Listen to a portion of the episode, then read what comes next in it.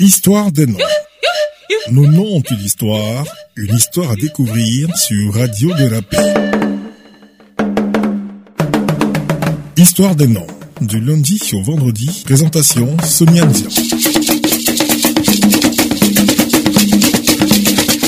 Bonjour et bienvenue en Pays Ban. Nous sommes euh, cette semaine avec euh, Kwasi Yobo Bruno. Il a volontiers accepté de nous guider dans l'univers des noms et prénoms de ce peuple, situé dans la localité d'Oumé, au centre-ouest euh, de la Côte d'Ivoire. Bonjour. Bonjour madame. Alors dites-nous avec euh, quel nom ou prénom démarrons-nous ce lundi? Vous allez Kwamizo. Kwamizo, c'est-à-dire que l'enfant naît chétif, vraiment, à le voir. C'est-à-dire vous-même, vous n'avez même pas envie de faire sortir, de, le déballer, de présenter votre enfant à quelqu'un. Et avec euh, les petits soins par-ci, par-là, le laver avec des médicaments, finalement, l'enfant revient à la vie. Et on dit que c'est grâce aux mains que l'enfant est devenu quelqu'un. On dit quoi amizo, quoi amizo, c'est ça. On a Kalena. Kalena, c'est l'enfant qui est né, une fille d'ailleurs. Parce que na, c'est femme, c'est-à-dire femme de quelqu'un qui est na. Kale, c'est les feuilles. Kalena, c'est-à-dire qu'on a tellement utilisé des médicaments sur elle pour la soigner